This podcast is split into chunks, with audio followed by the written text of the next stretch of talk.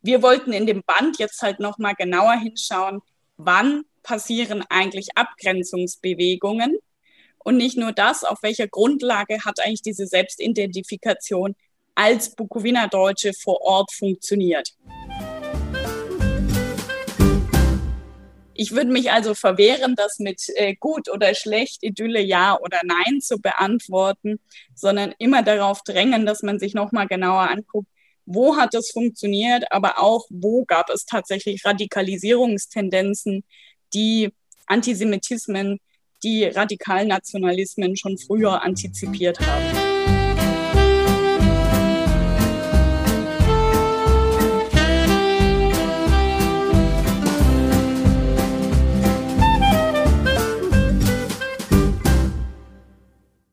Herzlich willkommen zu einer neuen Folge der Donauwellen, der Südostcast. Bei uns geht es um Menschen, Themen und Bücher, die Donau hinab und die Karpaten hinauf. Mein Name ist Florian Kürer-Wielach und ich darf heute die beiden Herausgeberinnen des aktuellen Bandes der Danubianer Karpatiker begrüßen, der sich mit der Bukowiner bzw. den Bukowiner Deutschen beschäftigt. Herzlich willkommen Marin Röger und Alexander Weidle. Morgen. Hallo. Bitte stellt euch beiden doch mal kurz selber vor. Maren. Ja, mein Name ist Maren Röger. Ich bin Professorin an der Universität Augsburg für Verflechtungsgeschichte mit dem östlichen Europa und leite gleichzeitig seit einigen Jahren das Bukowina Institut, ein An-Institut der Universität. Und mein Name ist Alexander Weidle. Ich bin Doktorand am Bukowina-Institut und äh, arbeite da momentan an einer Doktorarbeit äh, zur Geschichte der Bukowina-Deutschen. Ja, wunderbar. Vor mir liegt jetzt der neue Band der Danubianer Karpatika. Das ist das Jahrbuch für Geschichte und Kultur der deutschen Siedlungsgebiete Südosteuropas. Und dieser trägt den Titel Bukowina Deutsche Erfindungen, Erfahrungen und Erzählungen einer imaginierten Gemeinschaft seit 1775. Imaginiert, da können wir vielleicht später noch drüber reden, was es damit auf sich hat. Ja, Maren, worum geht es in diesem Band? Es geht darum, in längerer Perspektive nachzuvollziehen, seit wann sich die Bukowiner Deutschen, ein Begriff, mit dem wir ja im Kontext der vertriebenen Gruppen öfter operieren, seit wann die sich überhaupt als Gruppe verstehen. Weil es ist ja nicht so, als sie eingewandert sind in diese Region, nachdem das Habsburger Imperium die Bukowiner akquiriert hat, dass es sofort eine Gruppe gab, die man Bukowiner Deutsche nennen konnte. Und da haben wir uns also auf die historische Spurensuche gemacht, seit wann Akteurinnen, vor allem aber Akteure, versuchten, diesen Begriff der Bukowiner Deutsche zu setzen, seit wann die Personen sich mit dem Begriff identifiziert haben und wie sich das im Lauf der Jahrzehnte, ja, Jahrhunderte änderte.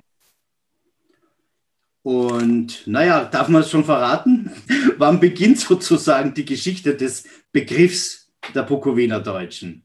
Na, den Beginn habe ich ja schon verraten. Sie wandern nicht als Bukowiner Deutsche ein, sondern es kommen Gruppen mit unterschiedlichen sprachlich-dialektalen Hintergründen, Gruppen mit unterschiedlichen Konfessionen. Also das, was später die Bukowiner Deutschen sind, sind sowohl Protestanten als auch Katholiken, als auch Gruppen aus unterschiedlichen äh, Regionen des deutschsprachigen Raums, die unterschiedliche Berufe ausgeübt haben.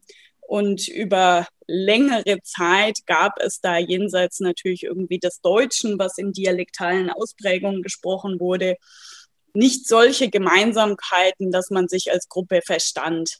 Richtig beginnt das zum Ende des 19. Jahrhunderts, als in der Bukowina wie an anderen Orten Europas eben auch die Versuche zunehmen, über nationale Identität, über Zugehörigkeit ein Gemeinschaftsgefühl zu stiften. Und dann verstärkt sich das, das wird nochmal stärker dann in der Zwischenkriegszeit, als ähm, die Minderheiten im dann, in der dann rumänisch gewordenen Bukowina unter großen Druck gesetzt werden von Seiten des rumänischen Staates. Die äh, Deutschen sich eben vor allem ihr Recht auf deutschsprachigen Schulbesuch versuchen zu verteidigen. Und dann letztgültig mit der Umsiedlung werden die Bukowina-Deutschen zu einer Erfahrungsgemeinschaft, weil doch der Großteil von ihnen diese prägende Erfahrung des Heimatverlusts macht. Das heißt, wir haben hier eine Reihe von sehr unterschiedlichen Stationen. Da gibt es mal dieses Kronland, das wird ja mehr oder weniger erst eingesetzt, so 1775. Ja, da da gab es ja vorher eigentlich keine Region, die irgendeine Art von Kohäsion hatte. Ne? Und das ist eigentlich auch der Grund, warum man sagt, die Bukowina ist so eine Art genuin habsburgisches Produkt im Gegensatz zu anderen Regionen. Kann man das so sagen? Genau, also die Bukowina kommt 1775 zum Habsburger Imperium. Ein eigenständiges Kronland wird sie dann erst Mitte des 19. Jahrhunderts. Zuvor ist sie ja Jahrzehnte zusammen mit äh, Galizien und Lodomerien. Und dann, als Mitte des 19. Jahrhunderts die Bukowina eigenständig wird, auch einen eigenen Landtag bekommt, dann nehmen natürlich auch diese Politisierungsversuche des öffentlichen Raums nochmal eine ganz andere Gestalt an. Und dann gibt es ja eigentlich eine ziemlich schnelle und massive Entwicklung. Wenn man so die, die Quellen liest, da war das ja ein Dorf. Dieses Tschernowitz, die Hauptstadt der Region, da war ja nicht wahnsinnig viel. Und man zeitigt dann eine relativ äh, rasante Entwicklung hin zu, zu einer doch äh, kulturell sehr aktiven ähm, und auch wirtschaftlich äh, florierenden Stadt, die dann sogar eine Universität kriegt in der zweiten Hälfte des 19. Jahrhunderts. Und ich nehme an, dass sich die nationalen Konflikte rund um die Universität äh, besonders äh, fokussiert haben. Ähm, welche, welche Gruppen waren da unterwegs zu dieser, Zeit? Wie, wie war die Bukowina besiedelt? Wer hat die dominiert? Was hat man dort gesprochen? Äh, welche Sprachen?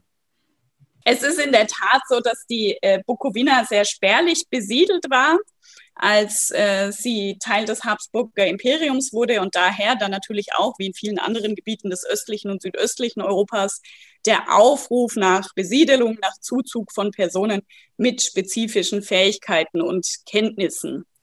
Und ähm, eine Art, ja, verdichtete Besiedelung findet dann eigentlich statt und erst Stadtwerdung in der zweiten Hälfte des 19. Jahrhunderts. Und hier ist das Zentrale schon von dir angesprochene, dass äh, die Bukowina Tschernowitz, die Hauptstadt, zum 100. Jahrestag ähm, des, äh, der Zugehörigkeit dann zum Imperium eine Universität geschenkt bekommt. Und was hier immer hervorgehoben wird, ist, ist dass es eine deutschsprachige Universität war, die geografisch gesehen zumindest in Cisleitanien am östlichsten stand.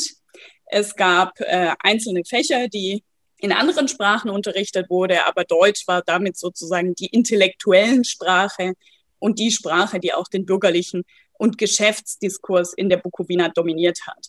Damit waren die deutschsprachigen Personen hatten ein gewisses Prä gesellschaftlich gesehen und das wirkt sich dann auch auf die sozialen Hierarchien aus. Wir haben insgesamt sehr viele unterschiedliche sprachliche und religiöse Gruppen in diesem Kronland. Und das ist auch der Grund, warum das Kronland bis heute so eine Faszination ausübt. Die Bukowina wird ganz oft als das multiethnischste und, das ist eine andere Bezeichnung, oft auch gleichzeitig als das am stärksten jüdisch geprägte Kronland des Habsburger Imperiums bezeichnet. Wir haben, wenn wir auf diese Habsburger Zählungen gucken, ganz stark vertreten die rumänischsprachige Gruppe, die ukrainischsprachige Gruppe, damals eben die Ruthenen im Habsburger Imperium. Das sind diejenigen, die zahlenmäßig dominieren. Beide sind so über 30, 35 Prozent, je nachdem, wann man schaut und haben dann zahlenmäßig deutlich kleinere Gruppen, die eben Deutsch sprechen. Es gibt aber auch polnischsprachige, ungarischsprachige. Es gibt die Altgläubigen, die Lipovaner. Äh, es gibt Armenier und es gibt noch weitere Gruppen, die ich jetzt bestimmt gerade in meiner Aufzählung vergessen habe. Ja, da gibt es ganz, ganz viele. Ähm, die Frage ist, oder die, der Punkt ist ja für eben der, dass das Deutsche als Sprache, ne, aber dann als Lingua Franca und irgendwie so auch als imperiale Sprache einfach so eine besondere Rolle bekommen hat. Aber da sind wir doch dann auch so ein bisschen bei einem Problem oder einer, einer Fragestellung rund um diesen Kollektivbegriff der Bukowiner Deutschen. Das Deutsche in der Bukowina, wenn man es so ähm, ähm, kollektiv fassen will, würde ja, wenn man gerade auf die vielen, vielen deutschen Juden, je nachdem, wie man sich eben auch selber gesehen hat, ähm, ja viel mehr umfassen als das, was heute als Bukowiner Deutscher bezeichnet wird. wann ist das passiert, dass man das so, so massiv also, also trennt voneinander? Wann wird sozusagen die Konfession und später dann unter Anführungszeichen die Rasse dominant in dieser Abgrenzung? Naja, man muss vielleicht noch ein bisschen weiter äh, ausholen. Ich habe es jetzt angedeutet. Ähm, das geht natürlich um die Verknüpfung von Sprachverwendung und sozialem Status, die je nach Grundland äh, sich unterschiedlich gestaltet hat. In der Bukowina war es eben so, dass das Deutsche über ganz, ganz lange Zeit eben die Amtssprache war, während natürlich das Ruthenische und Rumänische für einzelne Handlungen durchaus zugelassen waren. Aber schlicht war quasi das gesellschaftliche Prä war mit einer Kenntnis des Deutschen verknüpft. Das hat dazu geführt, dass natürlich ähm, Personen sich das Deutsche angeeignet haben, um in dieser Gesellschaftsordnung reüssieren zu können. Und so kam es dann auch, dass sie sich an das Deutsche adaptiert haben und wir dann vor allem in Tschernowitz ein großes jüdisches, sich ein, eine große Gruppe an jüdischem Bürgertum entwickelt, die eben deutschsprachig ist. Und hier fangen dann zum Ende des 19. Jahrhunderts auch die Abgrenzungsbewegungen an, dass die christlichen Deutschen, das muss ich jetzt äh, betonen, weil das Deutsche als Sprache, als Distinktionsmerkmal nicht mehr reicht, versuchen sich über Konfession zu organisieren. 1897 gründet sich ein ganz, ganz wichtiger Verein für die deutsche Vergemeinschaftung, der Verein der christlichen Deutschen. Und hier sieht man bereits am Titel, dass es jetzt die Konfession brauchte, beziehungsweise die Religion brauchte, um sich von den ebenfalls deutschsprachigen Judenhalten der Region abzugrenzen.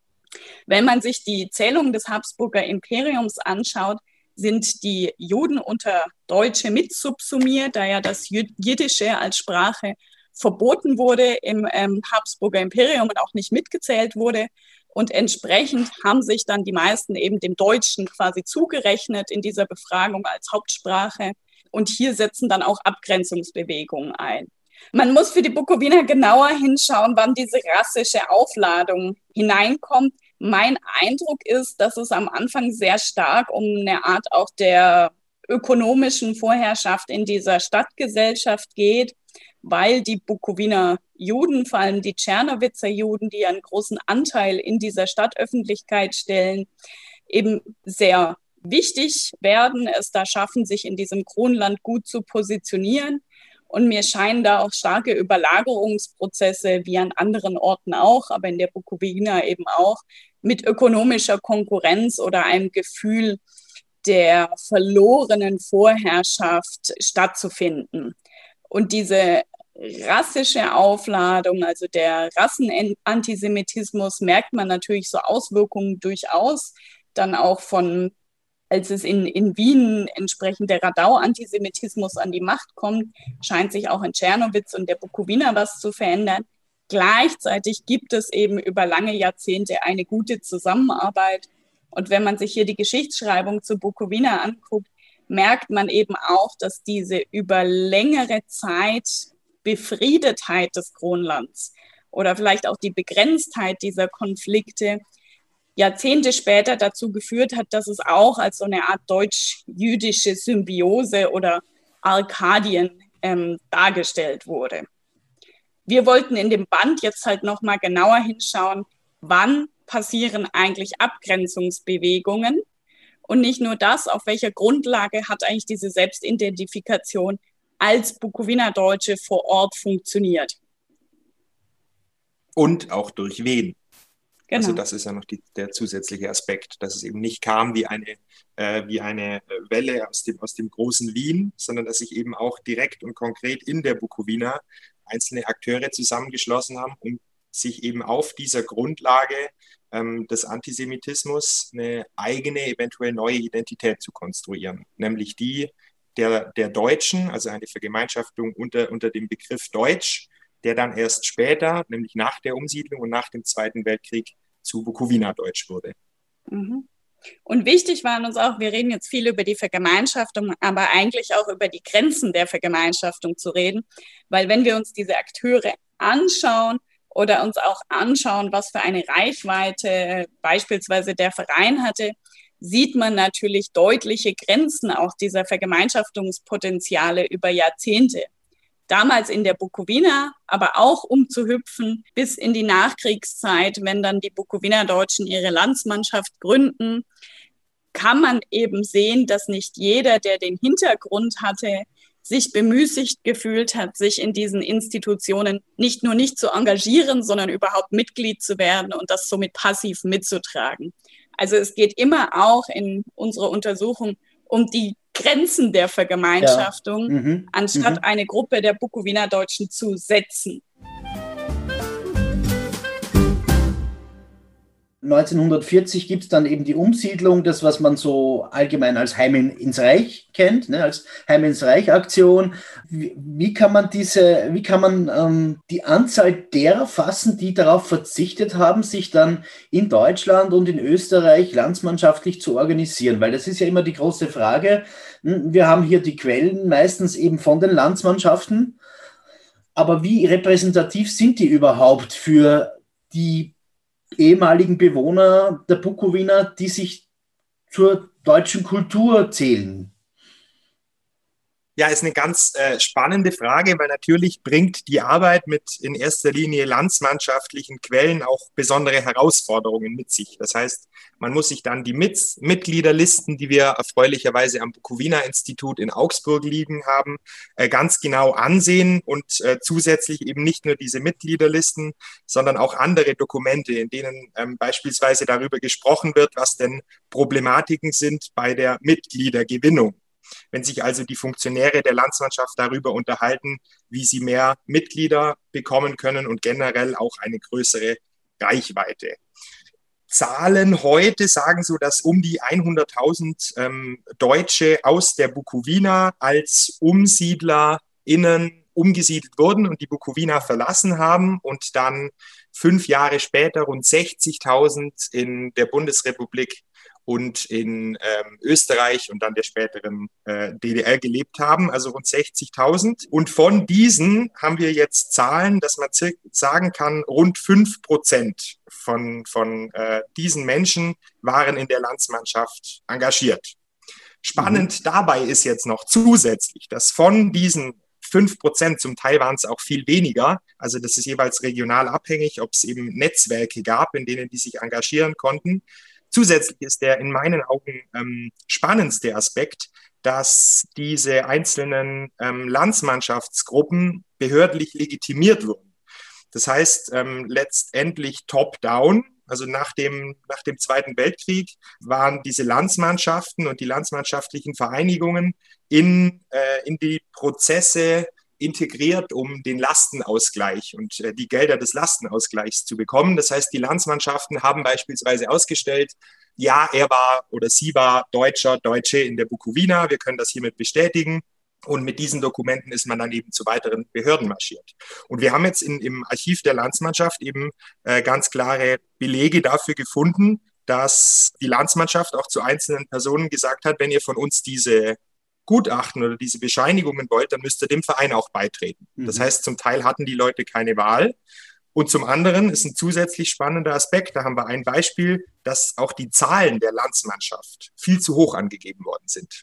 Also um mehr als 100 Prozent, soweit ich mich erinnere, äh, in, in, äh, in einzelnen Feldern, was natürlich damit zusammenhing, dass äh, die Landsmannschaft einen, einen Anspruch hatte, die Gruppe zu vertreten und das auch den Behörden gegenüber kommuniziert hat. Und dafür mussten sie viele Mitglieder vorweisen. Deshalb mhm. ist genau dieser Aspekt natürlich ein spannender. Das heißt, wir haben ja eigentlich eine sehr kleine Gruppe, die über die Landsmannschaft eine viel größere, wenn auch nicht sehr zusammenhängende Gruppe vertreten möchte und letztlich ja auch im, in der Öffentlichkeit in Deutschland ähm, vertritt. Also eigentlich kann man sich das, ist das organisationssoziologisch interessantes Verhalten. Ne? Die Landsmannschaft legitimiert sich ähm, hier selbst und musste natürlich in dieser Bundesrepublik, als diese unterschiedlichen Vertriebenen und Umsiedlergruppen versuchten, sich Verhör zu verschaffen, musste sie natürlich versuchen, ähm, eine Art Stärke aufbauen zu können, um ihre Leute zu vertreten. Und die Bukowina-Deutschen und die Landsmannschaft der Bukowina-Deutschen hatten natürlich im Vergleich zu den viel größeren anderen Umsiedlergruppen, die politisch weitaus besser organisiert waren, stets das Nachsehen. Sie sind nie so einflussreich geworden wie andere, was sich in der Longue Durée durchaus auch darauf ausgewirkt hat, dass äh, manch andere Vertriebenen und Umsiedlergruppen natürlich schon länger größere Häuser oder ähnliches haben, während das Bukowina-Institut eine bisschen andere Gründungsgeschichte hat. Die ist natürlich besonders spannend. Vielleicht können wir dann ein paar Worte dazu noch verlieren. Was ich aber hier jetzt noch fragen möchte, und das zielt natürlich auch äh, darauf ab, dass äh, Alexander Weidle ähm, einen guten Teil ähm, der ja, Zeitgeschichte untersucht hat für diesen Band und auch darüber hinaus in seinem Projekt. Er hat Interviews geführt, du hast Interviews geführt mit Bukowiner Deutschen. Also du hast vielleicht auch ein bisschen versucht, die Frage zu beantworten, was machen wir jetzt mit dem großen Rest, der nicht bei diesen 5% war? Wie ist es dir dabei gegangen? Was sind so deine ganz großen Erkenntnisse aus diesen vielen, vielen Interviews, die du da geführt hast und auch ausgewertet? Begonnen haben wir 2018 und das Interviewprojekt geht eigentlich bis jetzt und äh, haben jetzt eine, eine, recht große Anzahl an Gesprächen geführt mit ähm, Personen, die wir zu Beginn eben als Bukowina-Deutsche bezeichnet hatten. Und im Laufe des Projektes hat sich dann eben herausgestellt, dass auch dieser Begriff äh, gerade in der heutigen Zeit natürlich nur äh, einer ist, der uns in der Orientierung hilft.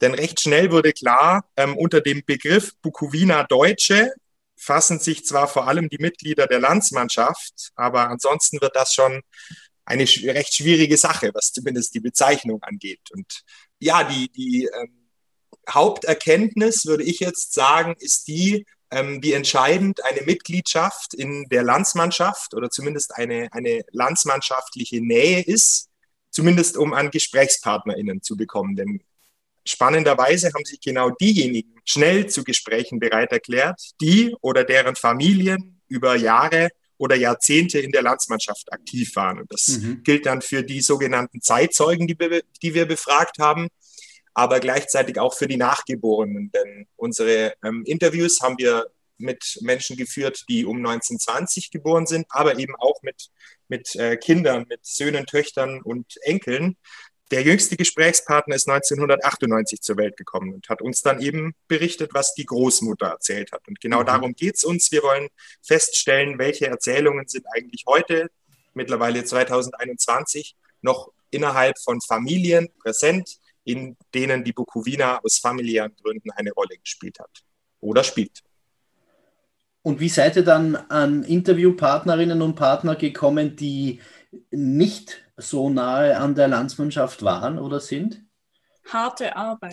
Wahnsinnig harte Arbeit. Ja. Viele, viele Telefonate und ja, letzten Endes äh, Überzeugungsarbeit. Denn ein, also der Hauptpunkt, würde ich sagen, um an GesprächspartnerInnen zu kommen, die nicht landsmannschaftlich engagiert sind, sind tatsächlich Familienbande. Das heißt, äh, da, da funktioniert dieses typische äh, Schneeballsystem das bei Oral History Projekten ja meistens von, von Bedeutung ist, eine große Rolle. Das heißt, ich habe dann ein Gespräch geführt, wurde dann an eine Cousine verwiesen, äh, habe dann mit dieser Cousine gesprochen und dann nochmal gefragt, gibt es denn in den Familien nochmal irgendjemand, der, die sich absolut gar nicht für die Bukowina interessiert. Mhm. Und dann, ab diesem Zeitpunkt, war es ein Kampf, sowohl äh, um, um die Personen zu überzeugen, mir diese Kontaktdaten zu geben, denn das ist natürlich auch ein spannender Punkt, äh, mhm. äh, dass die vorherigen GesprächspartnerInnen mir dann sagen, ja, die können nichts erzählen, da müssen sie überhaupt gar nicht hin.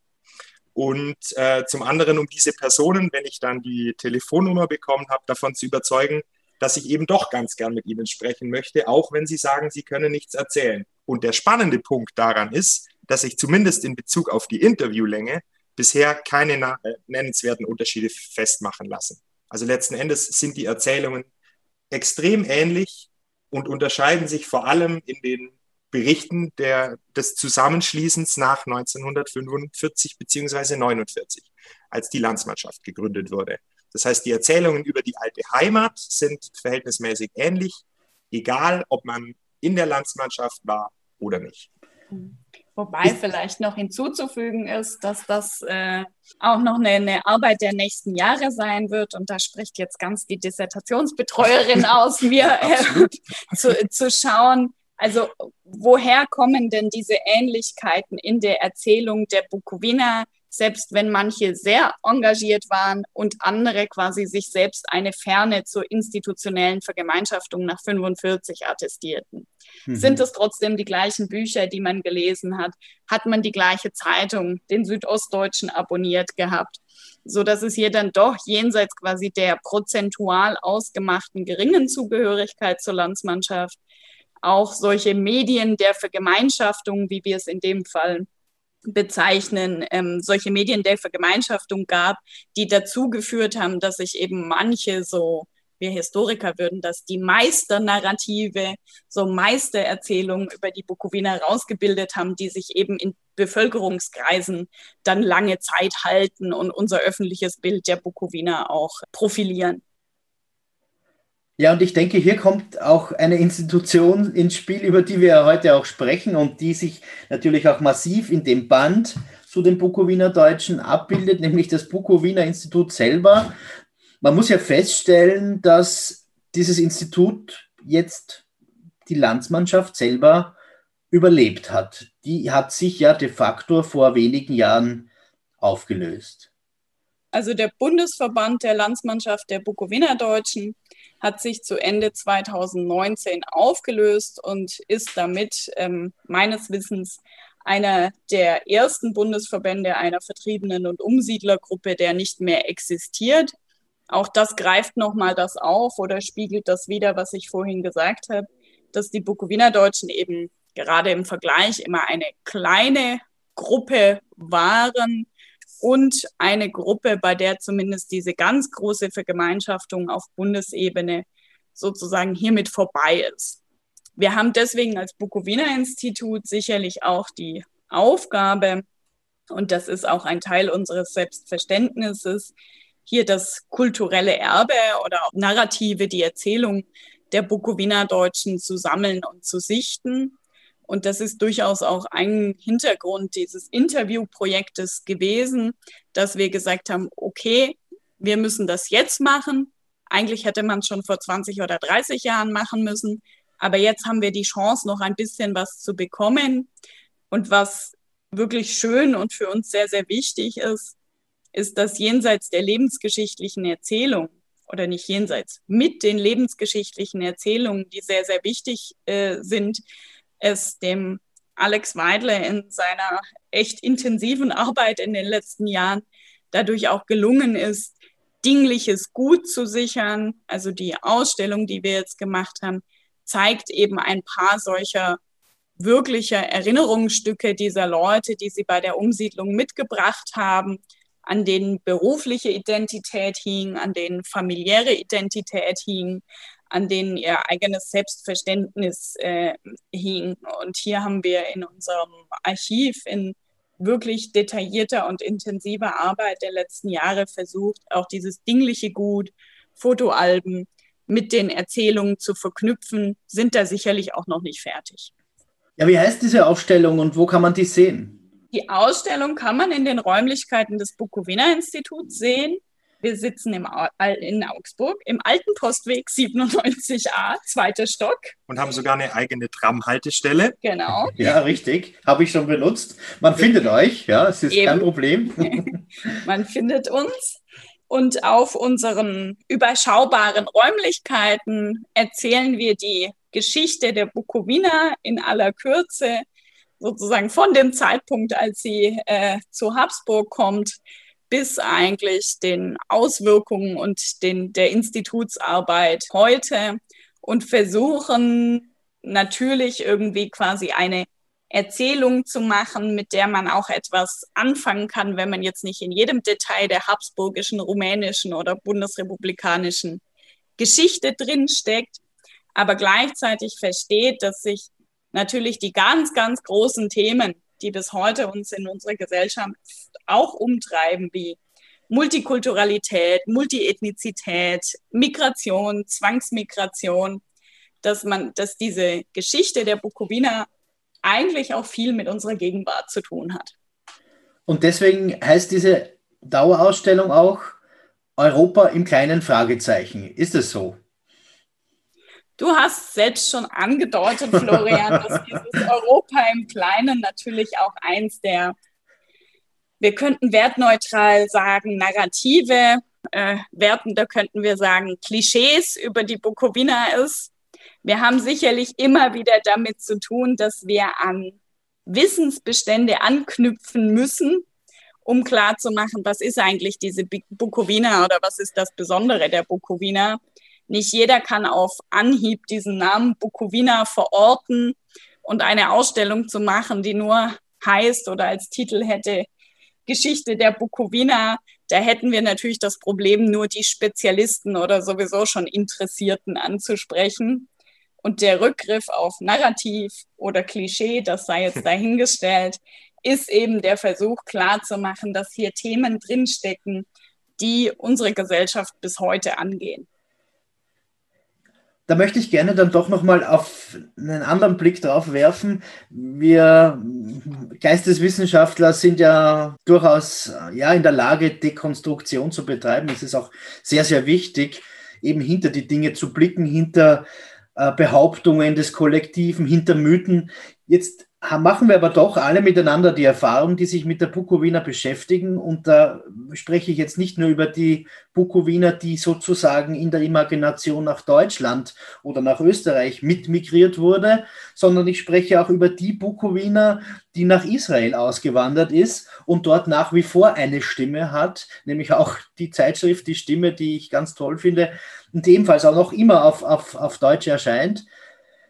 Wenn ich mir all dieses Echo ansehe, dann ist es natürlich ein Mythos und wir lesen von Paul Celan und Rose Ausländer, zwei der allergrößten Lyrikerinnen ähm, dieses Jahrhunderts. Nur kann das dann alles nur, nur, nur Imagination sein? Hat man sich hier wirklich was eingebildet? Oder gibt es nicht doch hinter all der Dekonstruktion sowas wie einen Moment in diesem Kronland, in diesem Teil der rumänischen Zwischenkriegszeit, der sich fassen lässt und der tatsächlich sowas wie ein positives Bild einer diversen Gemeinschaft fassbar macht. Du hast deine Frage dir vielleicht schon selbst beantwortet. Nein, ich habe tatsächlich es noch keine Antwort drauf und ich rede sehr viel darüber.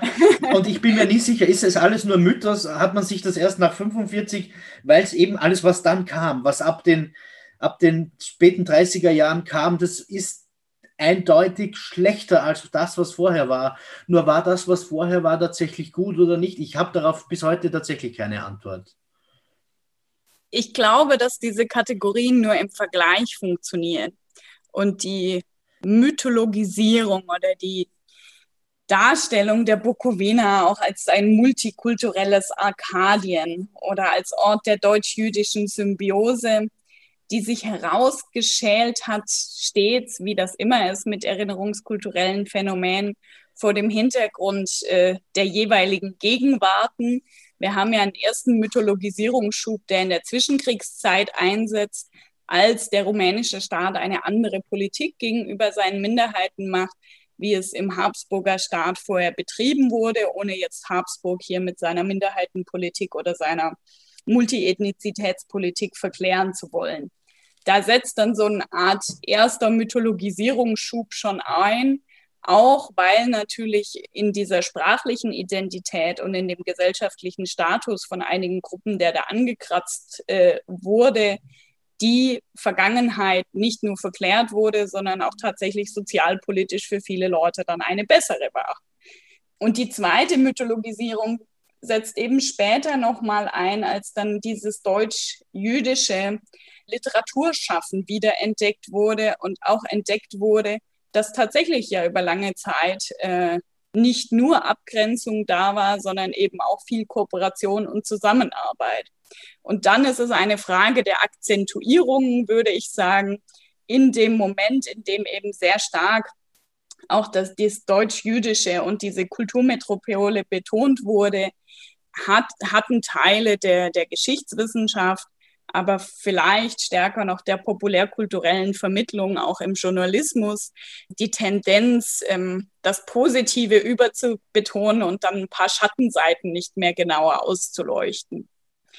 Und der Bukowina kann man besser beikommen, auch was ihre politische Kultur in der Habsburger Zeit angeht, wenn man sie wirklich konsequent komparativ einordnet.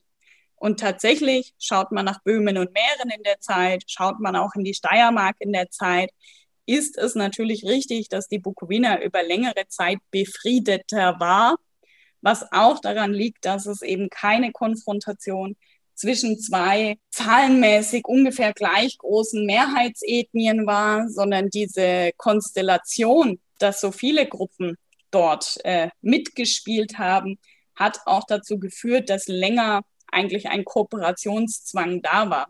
Und viele Dinge haben sich auch gut aussortiert. Ich würde mich also verwehren, das mit äh, gut oder schlecht, Idylle ja oder nein zu beantworten, sondern immer darauf drängen, dass man sich nochmal genauer anguckt, wo hat es funktioniert, aber auch wo gab es tatsächlich Radikalisierungstendenzen, die Antisemitismen, die Radikalnationalismen schon früher antizipiert haben. Also ein Plädoyer für Wahrhaftigkeit und was ich noch für mich mitnehme auf jeden Fall ist, es war gut, dass es kompliziert war.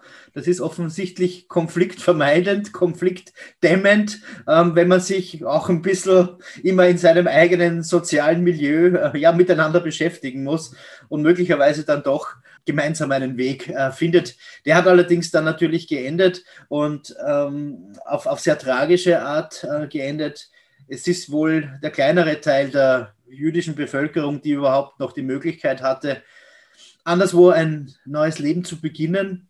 Bei den Bukowiner Deutschen war das eher möglich. Wir finden eben diese Spuren in Deutschland, in Österreich, aber auch sehr viel in, in Übersee, das möchte ich noch gern dazu sagen.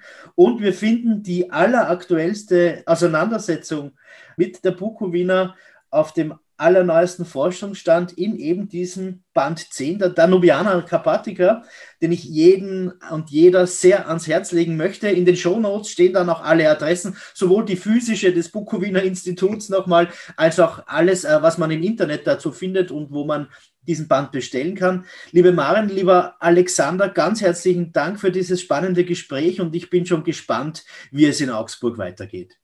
Wir bedanken uns. Vielen Dank.